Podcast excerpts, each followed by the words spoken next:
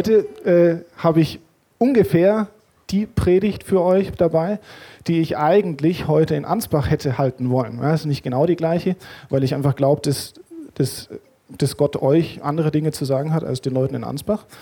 Ähm, ich glaube nicht, dass man so eine Predigt einfach von einer Gruppe auf die andere übertragen kann und auch nicht von einem Tag auf den anderen. Und weil wir aber in Ansbach die, die Art unserer Sonntagstreffen verändern, ist es heute ausnahmsweise mal möglich, dass ich eben hier predige und nicht in Ansbach. Und ich freue mich darüber sehr, weil es dem Daniel ermöglicht, äh, ganz normal wie geplant in den Urlaub zu fahren mit seiner Familie. Also ich glaube, dass, dass Familie einfach Priorität hat und das gilt auch für Pastoren. Und ich freue mich, dass ich den Daniel in dieser Sache jetzt hier unterstützen kann, indem ich hier für euch predige. So, das, das Thema ist ein, eine, so eine Art Vorbereitung für das, was in den nächsten Wochen kommt. Also es ist so eine Art Einstieg in die Battles-Serie. In den nächsten Wochen werden wir uns mit Kämpfen beschäftigen, mit Alltagskämpfen, die du, die ich, die jeder von uns äh, zu verschiedenen Zeitpunkten immer wieder mal auszutragen hat.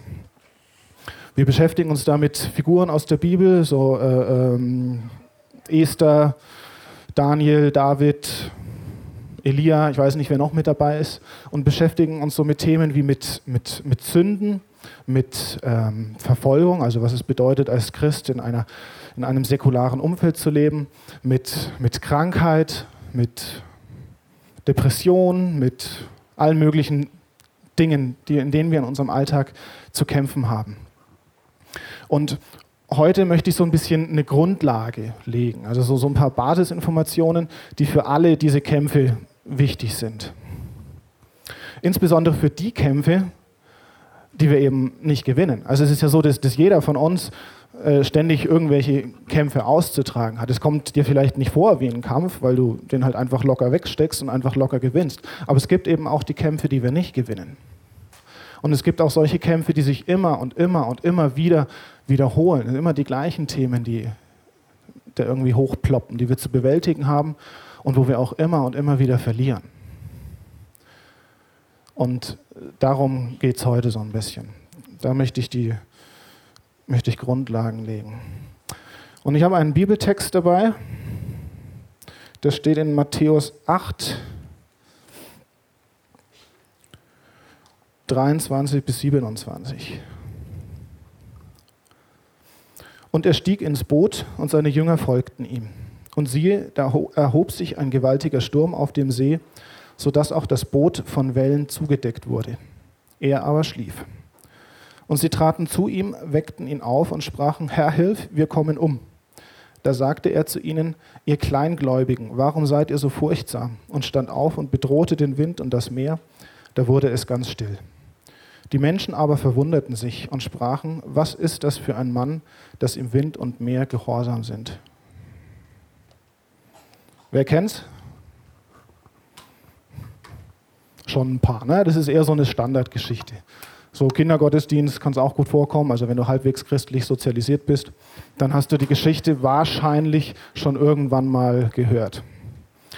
Und so die, die Kernaussage, die wir relativ schnell da verstehen, ist, ja, wenn irgendwie was, was los ist, wenn da irgendwie ein Sturm in deinem Leben ist, dann bete halt zu Jesus und er hilft und er macht den Sturm ruhig. Super. Können wir eigentlich aufhören? Wahrscheinlich hast du das auch noch nie gemacht, in einem Kampf gebetet. Muss ich dich erst drauf bringen. Und wenn du das tun wirst, dann kommt Jesus, rettet dich und alles ist gut. Das Ding ist halt, dass wir ja erleben, dass genau das nicht ist. Also ich vermute mal, dass, äh, dass diese Kämpfe, die du hast, die du immer wieder auszutragen hast, dass du dich durchaus an Gott, an Jesus gewandt hast. Dass du durchaus Dinge unternommen hast. Ja, das ist irgendwie, Vielleicht muss ich noch irgendwie anders beten oder vielleicht muss ich noch dieses oder jenes machen. Und dann gibt es wieder irgendwie eine Predigt, wo irgendwie ein neuer Aspekt ist. Und dann denkst du, oh yes, das könnte es sein. Und du wendest es in dein Leben an und trotzdem verlierst du den nächsten Kampf. Also diese, dieses Grundverständnis, ja, dass, dass Jesus mächtig ist und dass er uns in den Stürmen unseres Lebens hilft, das ist, glaube ich, richtig. Aber ich glaube schon, dass wir da noch ein bisschen genauer hingucken müssen. Und eine Frage, die wir uns stellen können, wenn wir so einen Bibeltext untersuchen oder die wir den, an den Bibeltext stellen können, ist, warum steht dieser Text in der Bibel? Also es sind ja jede Menge Geschichten passiert. Jesus und seine Jünger haben ja noch mehr erlebt als das, was wir hier lesen. Warum wurden die Geschichten ausgewählt, die jetzt halt nur mal drinstehen? Drei von vier Evangelisten haben die Geschichte mit aufgenommen. In Markus steht sie zum Beispiel auch drin. Da steht sie in Kapitel, äh, äh, Kapitel 4, 35 bis 41. Ungefähr das Gleiche. Ja, lass uns hinüberfahren. Sind im Boot. Es erhob sich ein großer Windwirbel. Wellen schlugen in das Boot. Wach auf. Er bedrohte den Wind, sprach zu dem Meer, schweig und verstumme und so weiter. In Lukas 8, 22 bis 25 steht es auch drin, die Stillung des Sturms, stieg in sein Boot mit seinen Jüngern, sie fuhren, er schlug ein, ein Windwirbel über den See, Wind und Wogen des Wassers legten sich und es entstand Stille. Also warum haben diese drei denn ausgewählt? Worum ging es ihnen? Da ging es ihnen darum, dass Jesus Macht über die Natur hat. Könnte sein, wir, könnte sein, dass die zum Beispiel irgendwie mehrere Geschichten zur Auswahl hatten, in denen Jesus seine Macht über die Natur präsentiert. Und sie haben sich so überlegt, ah, welche Geschichte nehme ich rein? Die, wo er den Sturm stillt oder die, wo er den Berg versetzt. Und dann haben sie sich halt für die Geschichte mit dem Sturm entschieden. Wissen wir nicht. Ich glaube, dass es, dass es einen anderen Grund gibt. Und ich habe das jetzt gerade sehr fix, äh, äh, äh, diese beiden anderen Stellen überflogen. Und ich weiß nicht, ich vermute mal, ist, ist jemand ein Unterschied aufgefallen? Ging zu schnell. Ne? Also in, in Lukas steht, lasst uns über den See fahren und es kam ein Wirbel, Windwirbel über den See. So, jetzt habe ich die andere Stelle hier wieder irgendwie verschlagen, aber das macht nichts. Und Matthäus 8 steht, ähm, dum, dum, dum, dum, und stand auf und bedrohte den Wind und das Meer. Der eine spricht vom Meer, der andere spricht vom See. Warum? Warum sprechen Matthäus und Markus vom Meer? Wollen die das irgendwie überdramatisieren? Also ich glaube, diese Tendenz gibt es bei uns auf jeden Fall, dass wir das überdramatisieren, diese Geschichte. Ich habe ein Beispiel für dich aus einem Kinderbuch. Ja, also hier ist die Geschichte, die ich eben vorgelesen habe im Kinderbuch kennen auch vielleicht manche von euch. Und wir haben hier das Boot und hier irgendwie so eine Welle, irgendwie so zehn Meter hoch oder so. So ein riesiges Ding. Ja? Also so eine Welle, wie wir sie auf dem Meer finden. Und wir denken, oh, das ist ein bedrohlicher Sturm. So eine krass hohe Welle gab es da. Ja, aber es war halt der See Genezareth. Okay, ich habe mal ein Luftbild von dir vom See Genezareth dabei. Äh, so groß ist der. Okay, jetzt kannst du dir noch nichts darunter vorstellen, aber im Vergleich dazu ein Luftbild im gleichen Maßstab vom Chiemsee. Also der Unterschied ist jetzt nicht so übermäßig groß, der See Genezareth ist ein bisschen größer. Aber auf so einem See haben wir nicht solche riesigen, mörderkrassen Wellen. Ich sage jetzt nicht, dass die Geschichte erfunden ist. Ja? Da war ein Sturm, der war bedrohlich. Die hätten sinken können. Aber dieses Überdramatisieren, das brauchen wir eigentlich nicht. Ich glaube auch nicht, dass Matthäus und Markus überdramatisieren wollten, indem sie sagen, ja, die waren halt auf dem Meer also äh, Quatsch, jeder weiß, dass das auf dem See Genezareth war. Jetzt ist es so, dass der See Genezareth auch das Meer von Galiläa ist. Kommt vor, dass auch kleinere Gewässer Meer genannt werden. Bei Hannover gibt es zum Beispiel das Steinhuder Meer, das ist auch ein See, noch kleiner als der Chiemsee. Aber es würde jetzt jemand ähm, am Montag irgendwie auf der Arbeit seinen Kollegen nicht erzählen, du, ich war am Wochenende segeln auf dem Meer. Wenn er das doch tut, würde keiner denken, dass er auf dem Steinhuder Meer segeln war, sondern wenn du auf dem Steinhuder Meer segelst, dann segelst du auf einem See. Also ich glaube auch nicht, dass äh, Matthäus und Markus eben den See Genezareth mit dem Wort Meer irgendwie verwechselt haben. Sondern der Unterschied zu, zwischen Matthäus und Markus und Lukas ist, dass Lukas explizit für an einen Römer schreibt, an Theophilus. Und ähm, vermutlich konnte der Theophilus mit dem Wort Meer, was das für einen Juden bedeutet, nichts anfangen. Genauso wie die allermeisten von uns wahrscheinlich nichts damit anfangen können, was Meer eigentlich ist. Das Meer steht im Judentum nämlich für, ähm, für, für Chaos, für Unordnung, für alles, was unkontrollierbar ist, für eine große Bedrohung. Wenn wir uns das bewusst machen, dann machen auch bestimmte Aussagen in der Bibel einfach ein bisschen mehr Sinn. Zum Beispiel die Tatsache, dass es im Paradies kein Meer mehr geben wird. Ja, in Offenbarung 21.1 steht, und ich sah einen neuen Himmel und eine neue Erde, denn der erste Himmel und die erste Erde sind vergangen und das Meer ist nicht mehr. Himmel ohne Meer ist schon irgendwie ein bisschen schade. Wenn du irgendwie an ein Urlaubsparadies denkst, die meisten von euch werden sich irgendwie einen Strand mit Meer vorstellen. Gibt es aber nicht. Jetzt ist aber nicht das Meer als großes Gewässer gemeint, sondern eben dieses, dieses Chaos, diese Bedrohung, diese Unordnung. Die gibt es nicht mehr. Eine andere Geschichtsstelle in äh, äh, Hiob 38, 8 bis 10. Wer hat das Meer mit Toren verschlossen, als es herausbrach wie aus dem Mutterschoß? als ich es mit Wolken kleidete und in Dunkel einwickelte wie in Windeln. Als ich ihm seine Grenzen bestimmte mit meinem Damm und setzte ihm Riegel und Tore und sprach, bis hierher sollst du kommen und nicht weiter. Hier sollen sich legen deine stolzen Wellen. Spielt schon auf die Schöpfungsgeschichte an. Aber in Hiob, Hiob ist die Geschichte von einem Mann, der unglaubliche Kämpfe auszutragen hat. Und als Gott zu ihm spricht, sagt er ihm diese Worte. Ich habe die Kontrolle darüber. Und das Meer kommt bis hierhin und nicht weiter, weil ich der Boss bin. Und diese Dinge, die spielen eine Rolle, wenn Matthäus und Markus davon berichten, dass Jesus die Wellen auf dem Meer, nicht auf dem See Genezareth, geglättet hat. Die Geschichte ist passiert, aber es ist auch, hat nicht nur die Bedeutung, dass Jesus die Kontrolle über die Natur hat, sondern es ist eine, eine viel, viel tiefere Offenbarung, die die hier verkünden. Nämlich, dass Jesus Gott ist, dass Jesus die Kontrolle über das ganze Chaos, über alles Unkontrollierbare, über alles Bedrohliche hat. Dass Jesus sagen kann, bis hierher und nicht weiter.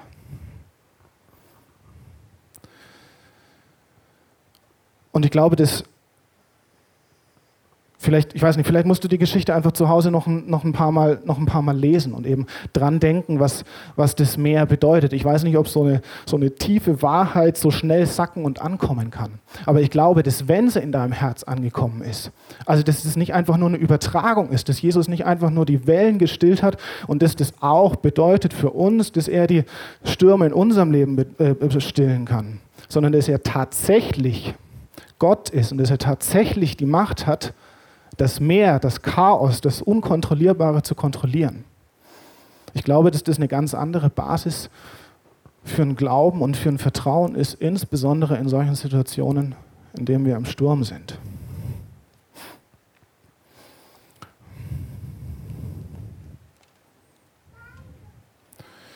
Ähm glaube, ich mache noch mal kurz einen Schlenker zurück zu der Geschichte. Habt ihr euch gefragt, warum Jesus da sauer ist auf seine Jünger? Also, sie sind in einer Notsituation, sie schreien um Hilfe und er sagt, wie, wie kleingläubig seid ihr? Ich finde, es passt nicht so richtig gut zusammen, weil äh, wenn es ihnen darum gegangen wäre, dass Jesus ihnen hilft, dann wären sie ja gerade nicht kleingläubig, sondern hätten sie ja Vertrauen zu ihm. Also das, was er da kritisiert, äh, genau das Gegenteil wäre ja eigentlich Fakt. Aber wenn wir in den Text schauen, dann steht da auch, sie waren verwundert, was ist das für ein Mann, dass im Wind und Meer gehorsam sind? Also ich glaube, dass die Jünger das gerade eben nicht erwartet haben, dass er die Wellen jetzt stillt. Die haben halt, waren halt damit beschäftigt, das Wasser wieder über, über, über, äh, äh, ins, ins, in den See zurückzuschütten, hatten ihre Eimer alle irgendwie furchtbar Stress und Jesus pennt halt.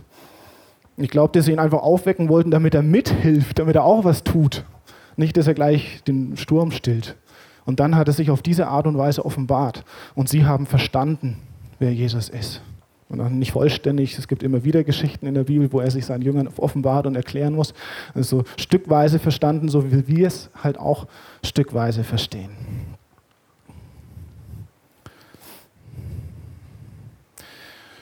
Und ähm, ich brauche mal mein Wasser. Ich glaube, dass wir generell verstehen müssen, wie Gott handelt. Kann mir das vielleicht jemand mal aufmachen? Danke. Und, ah, vielen Dank. Und ein, ähm, eine, eine Blaupause oder Art Vorlage für das, für das Handeln von, von Gott mit uns ist sein Handeln mit seinem Volk. Und das können wir in erster Linie in, äh, im zweiten Buch Mose, in Exodus, nachlesen. Und es zieht sich so hin bis, bis äh, Josua, würde ich mal sagen. Und es lohnt sich wirklich, insbesondere zweiter Buch Mose und Josua, sich intensiv anzugucken und da wirklich reinzugehen und es zu studieren, weil du richtig viel darüber lernen wirst, wie Gott mit uns handelt. Ja, also ich mache das natürlich nur ganz kurz, weil da könnte man sich irgendwie zwei Wochen mit jeweils acht Stunden Unterricht täglich damit beschäftigen. Aber wir haben am Anfang die Befreiung aus der Sklaverei, aus dem Land Ägypten.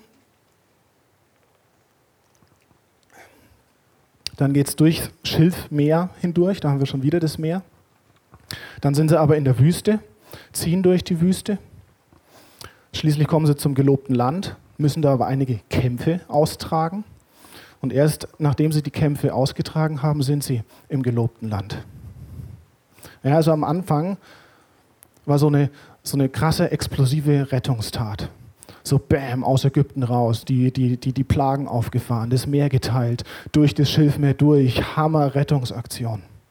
Das ist so ähnlich wie eben die, die Stillung des Sturms. Das ist auch so eine krasse, explosive Rettungsaktion, so was Unerwartetes, Großes in einem Moment.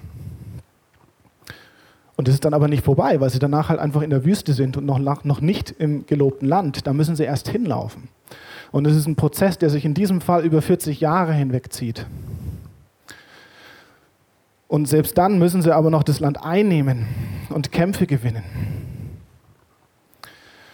Und das Ding ist, dass die, dass die Juden oder das in der Bibel, dass Gott in der Bibel so eine, eine, eine, ähm, eine Erinnerungskultur aufbaut. Ja, also es ist ganz wichtig, dass sich das Volk daran erinnert, was Gott bisher schon mit ihnen getan hat. Eben, dass er sie zum Beispiel aus Ägypten befreit hat oder dass er dann in der Wüste für, für Nahrung und Wasser gesorgt hat. Und diese Erinnerungskultur hilft dem Volk dabei, in den Kämpfen und in den Momenten, wo, wo die Rettung halt nicht sofort unmittelbar da ist, zu glauben, zu vertrauen, sich darauf zu verlassen, dass da noch was passieren wird. Und wenn wir das Ganze auf, auf uns übertragen, so diesen, diesen Exodus, diesen, diesen Auszug aus Ägypten, die Befreiung aus der Sklaverei, die haben wir schon hinter uns. Zumindest wenn wir mit Jesus unterwegs sind, potenziell, aber für jeden Einzelnen. Ja, weil Jesus nämlich am Kreuz für uns gestorben ist. Weil Jesus am Kreuz schon uns aus, aus, aus, all den, aus all den Sünden, aus all der Krankheit, aus all der Verfolgung und so weiter rausgeholt hat, weil er das alles für uns getragen hat. Wenn du dir nicht so ganz sicher bist, was das Kreuz genau für dich bedeutet, dann würde ich dir empfehlen, dir auf der Webseite die Podcasts aus der Hashtag Jesus-Serie anzuhören. Da beschäftigen wir uns intensiv damit, was das Kreuz alles für uns bedeutet. Kurz gefasst, alles, hat alles schon getan. Er hat jeden Kampf für uns schon ausgetragen. Wir sind schon gerettet.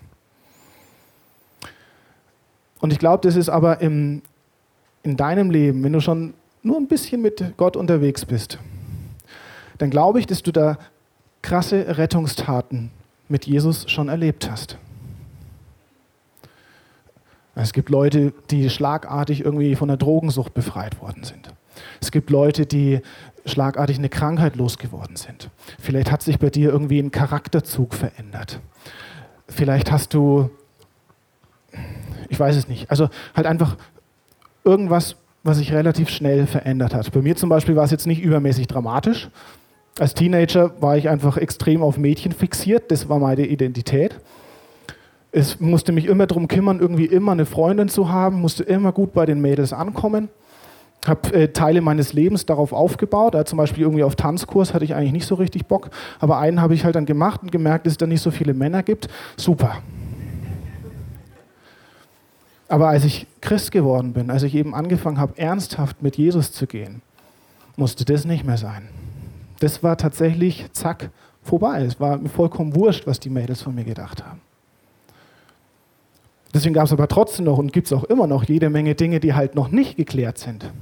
Jede Menge Dinge, in denen ich in meinen Kämpfen noch verliere und die einfach noch ein bisschen dauern werden. Es gibt einfach zwei verschiedene Art und Weisen, wie Jesus, wie Gott in unserem Leben wirkt. Eben dieses Rettende und etwas Langfristigeres. Und da ist deine Frage, wie sieht deine Erinnerungskultur aus? Also wenn du irgendwie eine Möglichkeit hast, dich an die Dinge zu erinnern, die Gott in deinem Leben schon getan hat, dann glaube ich, wird es dir leichter fallen, in den Kämpfen darauf zu warten, dass er auch wieder reagiert. Ich habe zum Beispiel, ich mache es nicht, nicht, dauerhaft, das ist immer so, so phasenweise, so ein geistliches Tagebuch, wo ich reinschreibe, wofür ich zum Beispiel bete, welche Gebete erfüllt werden, was ich mit Jesus so erlebe. Weil so viele Dinge ich einfach vergessen würde. Ja, klar, die, die, die großen, richtig krassen Sachen, an die erinnere ich mich schon. Aber es gibt so viele Dinge, wo Gott im Alltag in meinem Leben gewirkt hat, die ich vergessen würde, wenn ich das nicht mache, wenn ich da keine Erinnerungskultur habe.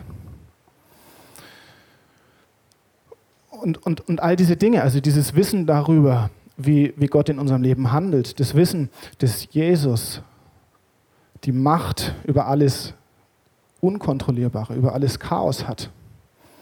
Zu wissen, dass Gott in deinem Leben schon gewirkt hat.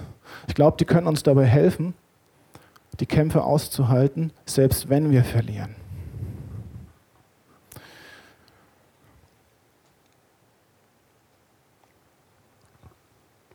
Die Frage ist dann nicht mehr so ein verzweifeltes, wie kann ich gewinnen, ob ich jemals gewinne, sondern die Frage ist eben nur noch, wann du gewinnst. Ja? Weil der, der Sieg ist eigentlich schon da. Jesus hat schon für uns gewonnen.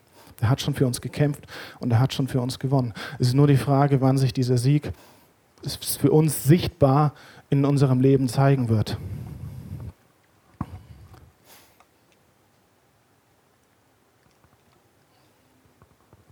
Gottes Geschichte mit seinem Volk zeigt uns auch, dass die Kämpfe halt einfach dazugehören. Also wenn du irgendwie mit einer bestimmten Sünde zu kämpfen hast und es irgendwelche Dinge, die du nicht tun willst und es dann aber doch immer wieder tust, dann denkst du dir vielleicht, oh, ich bin so ein Loser und jetzt habe ich das schon wieder getan, muss ich schon wieder zu Gott rennen. Beim nächsten Mal mache ich diese und jene Taktik, aber trotzdem tust du es wieder. Oder wenn du immer wieder von Krankheiten betroffen bist die du einfach nicht los wirst oder vielleicht auch eine chronische Krankheit und dir irgendwelche Heilungsgeschichten von anderen anhörst und du in der Bibel liest, ja, hier der irgendwie sofort geheilt und ja, Gott ist mein Arzt und alles super, aber du wirst nicht geheilt. Ja, was sollst du denn dann denken? Liebt Gott mich vielleicht nicht genug? Will er mich vielleicht doch nicht heilen? Habe ich das vielleicht verdient, da drin zu stecken? Oder wenn du dir für viele Dinge über dauernd über irgendwelche Dinge Sorgen machen musst und dauernd mit irgendwelchen Dingen zu, zu Gott kommst und sich die Dinge nicht klären. Also zum Beispiel, weil du nicht einschlafen kannst und einfach stundenlang wach liegst und, und sagst, bitte Gott, mach mich ruhig und lass mich schlafen, aber es funktioniert nicht. Wahrscheinlich liebt Gott mich nicht. Oder was auch immer du dann für Schlüsse ziehst. Das sind Lügen, ja. Die Kämpfe gehören dazu. Und sie werden ein Ende haben. Und Gott will uns da irgendwo hinführen. Aber sie gehören einfach zu unserem Leben dazu. Das heißt nicht, dass du nicht jammern und klagen darfst. Du darfst dich darüber beschweren. Die Psalme zum Beispiel sind voll davon, wie sich David über seine Kämpfe beschwert. Aber wir müssen begreifen, dass das alles ein Prozess ist. Ja, von der Rettung in Ägypten bis zur tatsächlichen Landnahme dauert es halt einfach eine Zeit. Und das sind einfach Kämpfe in dieser Zeit auszutragen. Und in diesem Prozess werden wir Jesus einfach immer ähnlicher werden. Das ist das Ziel von dem Prozess. Also das Volk Israel ist dem, äh, äh ist dem gelobten Land immer näher gekommen und wir als Menschen werden Jesus immer ähnlicher werden.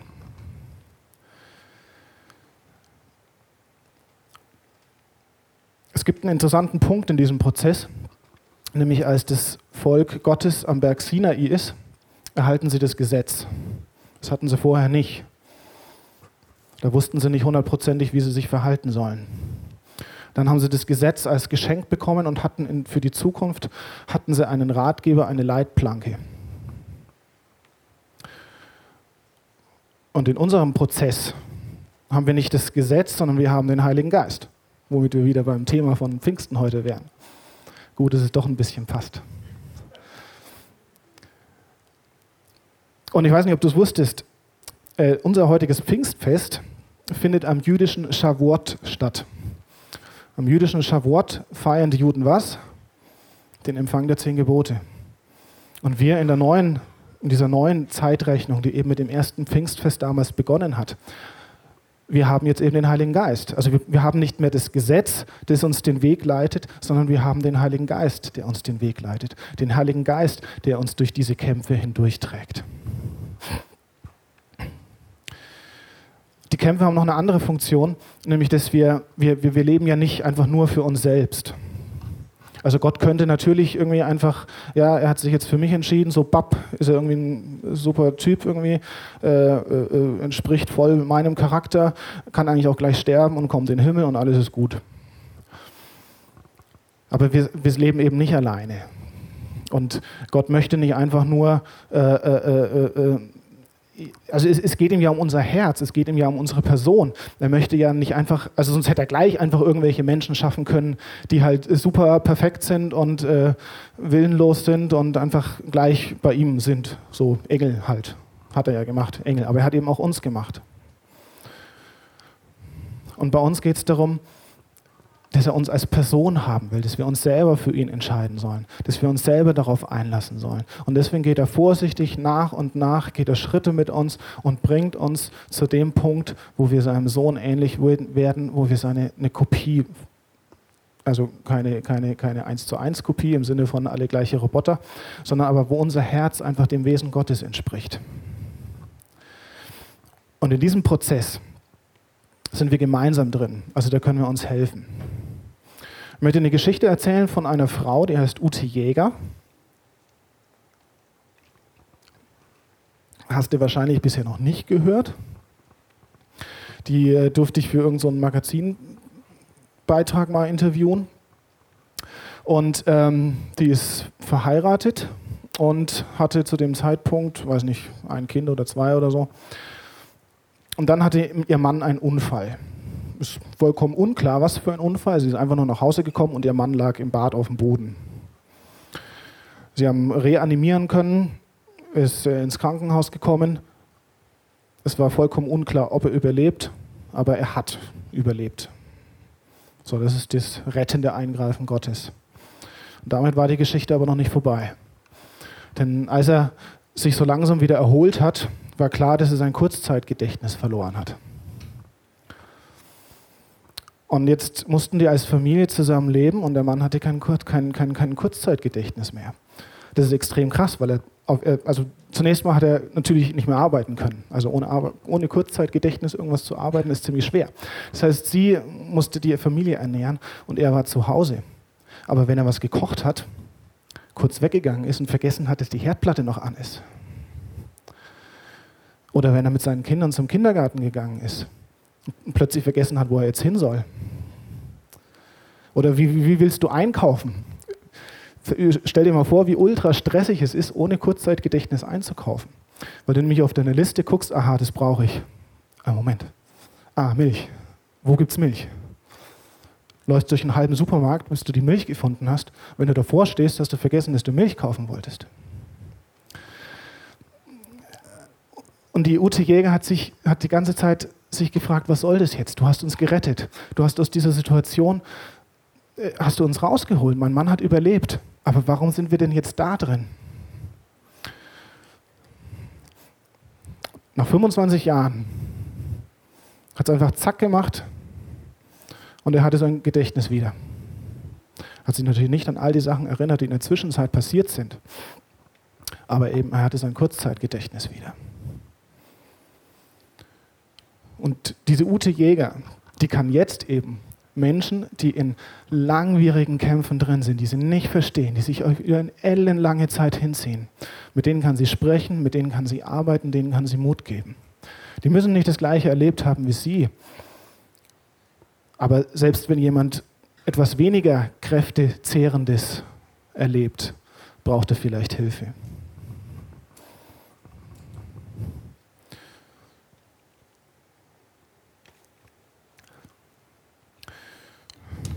Letztendlich werden wir eine Zeit erreichen, ein Paradies, in dem es dann gar kein Meer mehr gibt. Kein Chaos, nichts Bedrohendes mehr. Das, was ich jetzt heute gesagt habe, das ist wie gesagt nur so eine Grundlage. Es sind so ein paar grundlegende Ideen, die, glaube ich, dir dabei helfen können, deine Kämpfe durchzustehen, obwohl du nicht gewinnst. Und mit den einzelnen Kämpfen werden wir uns ja in den nächsten Wochen noch ein bisschen intensiver beschäftigen. Da wird es auch Antworten darauf geben, was du tun kannst, um zu gewinnen. Also es ist jetzt nicht so, dass wir einfach nur vollkommen hilflos ausgeliefert sind. Es gibt schon was, was wir tun können, je nach Kampf etwas unterschiedliches. Das heißt auch wiederum nicht, dass, dass das jetzt irgendwie dass du jetzt in den nächsten Wochen irgendwie den einen magischen Schlüssel bekommen würdest, der dann irgendwie all deine Kämpfe mit einem Mal ausgelöscht oder gelöst hat, weil wir nach wie vor in diesem Prozess drin sind. Also weiß nicht, du verstehst, was ich meine. Also es geht eben nicht darum, diese Kämpfe zu lösen, es geht einfach nur darum, besser mit diesen Kämpfen umzugehen. Und so ein paar, drei, zweieinhalb Dinge möchte ich dir aber trotzdem noch kurz mitgeben. Also zum einen können wir aktiv mit den Kämpfen umgehen. Damit meine ich, dass wir ja eben, weil wir in einem Prozess sind, in dem Gott uns was zeigen will, in dem Gott uns an einen anderen Punkt hinführen möchte,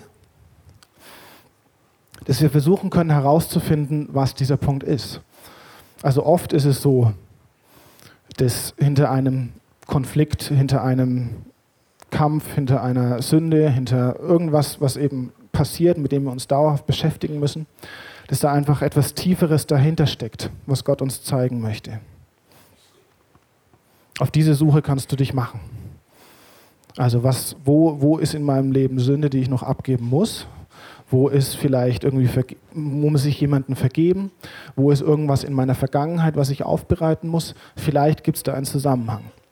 Ich kann es dir nicht versprechen, dass es das gibt, aber es lohnt sich, auf die Suche zu machen. Das zweite ist eher was Passives. Das, die Tatsache, dass Jesus am Kreuz für uns gestorben ist, die hat uns, hat uns frei gemacht.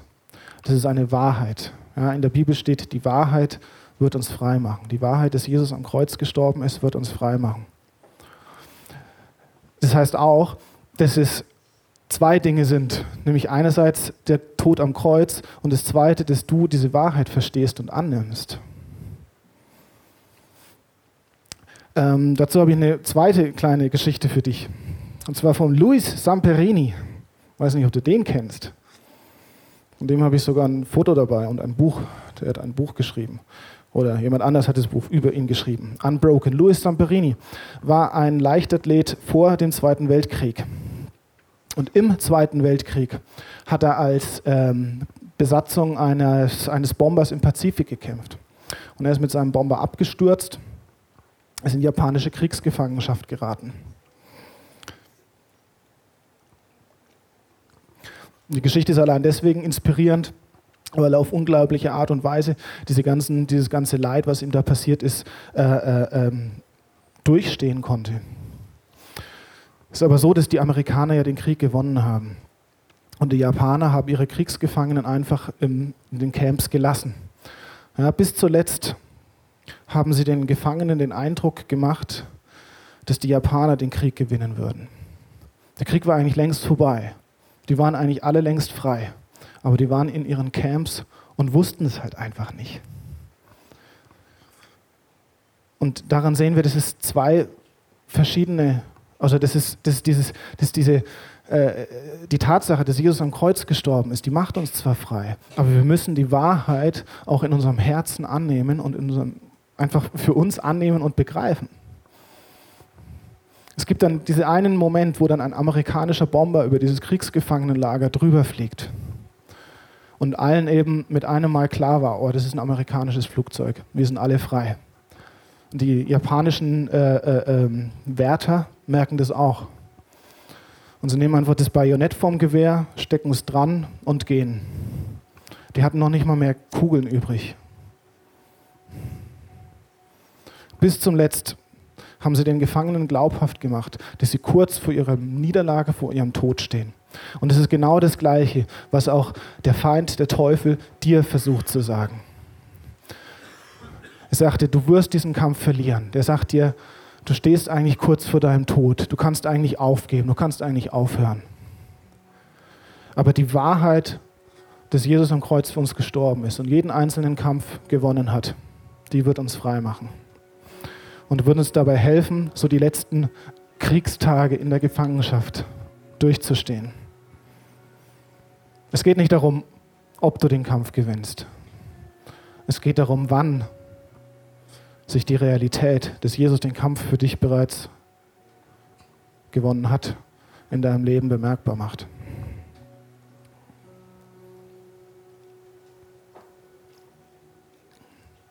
Und auf dem Weg dahin hilft es uns, dass wir nicht irgendwie von einer Macht wie Amerika abhängig sind, die uns hoffentlich vielleicht aus diesem Gefangenenlager rausholt oder nicht,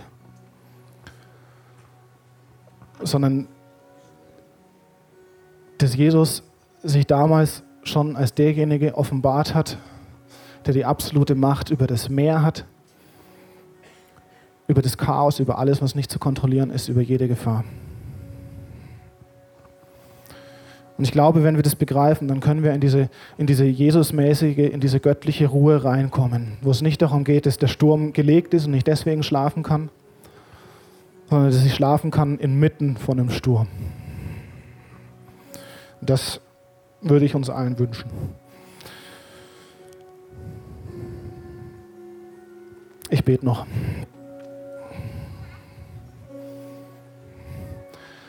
Danke, Vater, für deinen, für deinen umfassenden Heilsplan, für die umfassende Art und Weise, wie du mit uns, wie du mit uns umgehst. Danke, dass du deinen Sohn geschickt hast. Danke, Jesus, dass du für uns ans Kreuz gegangen bist und all diese Kämpfe äh, bereits für uns geschlagen hast. Danke, Vater, dass du uns deinen Heiligen Geist geschickt hat, hast, der uns in diesen Kämpfen und auch in allen anderen Situationen begleitet und leitet. Danke, dass du uns dein Wort gegeben hast. Danke, dass du uns einander gegeben hast. Danke, dass du, dass du alles getan hast. Dass wir als die, die Menschen, die wir einfach sind, zu dir kommen können. Danke, dass du Schritte mit uns gehst. Und danke, dass du die Kontrolle hast. Ich möchte dich einfach bitten, dass du jetzt heute durch deinen Heiligen Geist jedem Einzelnen hier einfach diese, diese Sicherheit, dieses Vertrauen in Herz, ins Herz pflanzt. Dass wir uns nicht, nicht mehr abrödeln müssen, um irgendwelche Kämpfe zu gewinnen, sondern dass wir darauf vertrauen können, dass du diese Kämpfe für uns bereits ausgetragen hast. Dass wir nicht ungeduldig werden, wenn wir nicht einen Sieg nach dem anderen einfahren, sondern dass wir begreifen, dass du da einfach einen Prozess mit uns durchmachst. Und bitte, Vater, gib uns die, gib uns die Kraft und die Ausdauer, die wir brauchen, um diesen Prozess einfach bis zum Ende weiterzugehen.